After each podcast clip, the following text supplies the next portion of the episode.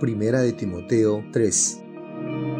Palabra fiel. Si alguno anhela obispado, buena obra desea, pero es necesario que el obispo sea irreprensible, marido de una sola mujer, sobrio, prudente, decoroso, hospedador, apto para enseñar, no dado al vino, no pendenciero, no codicioso de ganancias deshonestas, sino amable, apacible, no avaro, que gobierne bien su casa, que tenga a sus hijos en sujeción con toda honestidad, pues el que no sabe gobernar su propia casa, ¿cómo cuidará de la iglesia de Dios? no un neófito, no sea que envaneciéndose caiga en la condenación del diablo. También es necesario que tenga buen testimonio de los de afuera para que no caiga en descrédito y en lazo del diablo. Los diáconos, asimismo, deben ser honestos, sin doblez, no dados a mucho vino, no codiciosos de ganancias deshonestas, que guarden el misterio de la fe con limpia conciencia. Y estos también sean sometidos a prueba primero, y entonces ejerzan el diaconado si son irreprensibles. Las mujeres, asimismo, sean honestas, no calumniadoras, sino sobrias, fieles en todo. Los diáconos sean maridos de una sola mujer y que gobiernen bien sus hijos y sus casas, porque los que ejerzan bien el diaconado ganan para sí un grado honroso y mucha confianza en la fe